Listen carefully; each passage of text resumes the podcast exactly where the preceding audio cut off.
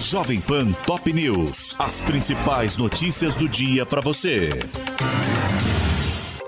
Olá, aqui é Paulo Edson Fiore e estas são as principais notícias de hoje. Javier Milei convida Lula para posse e fala em construir laços entre Brasil e Argentina. A carta com o convite ao petista foi entregue pela futura chanceler do presidente eleito no país vizinho, Diana Mondino, em reunião com o ministro das Relações Exteriores brasileiro, Mauro Vieira. Lula inicia hoje o último ciclo de viagens internacionais do ano. O presidente embarca às duas horas da tarde para Riad, na Arábia Saudita, devendo passar também por Doha, no Catar, e Berlim, na Alemanha. Mas o principal compromisso é a COP28, Conferência do Clima da ONU, que acontecerá em Dubai, nos Emirados Árabes. O presidente pode anunciar hoje os nomes de Flávio Dino para o STF e Paulo Gonet na PGR. Os rumores das indicações do ministro da Justiça e do subprocurador para ocuparem as vagas abertas com as saídas de Rosa Weber e Augusto Aras cresceram no final de semana. Elas podem acontecer antes da viagem de Lula. Hamas liberta mais 17 reféns no terceiro dia de trégua do conflito neste domingo. Foram soltos três tailandeses e 14 israelenses, entre eles Rony Krivoy, de 25 anos, que tem cidadania russa e é o primeiro homem a ser solto durante o cessar-fogo.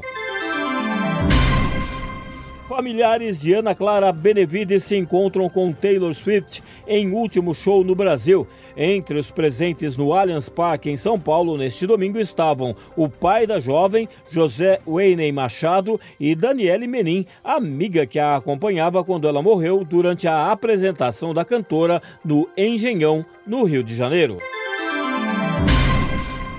Luiz Fux vota por liberar o governo a regularizar o pagamento de precatórios até 2026 sem infringir regras fiscais. Relator da ação, o ministro apresentou voto na madrugada de hoje no plenário virtual do STF, declarando inconstitucional o teto criado em 2021 sob a gestão de Jair Bolsonaro e acolhendo o pedido da AGU de abertura de crédito extraordinário. Congresso deve avançar com pautas da agenda econômica nesta semana. A Lei de Diretrizes Orçamentárias, que deveria ter sido aprovada em julho, deve ir ao plenário e há também no Senado as taxações de apostas esportivas e cassinos online e dos fundos de super ricos e das offshores. Alberto da Costa e Silva, historiador e membro da Academia Brasileira de Letras, morre aos 92 anos no Rio de Janeiro. Maior especialista brasileiro na história da África, o diplomata, que ocupava a cadeira de número 9 da ABL, morreu de causas naturais, segundo nota divulgada pela entidade, e será cremado hoje em cerimônia restrita a familiares.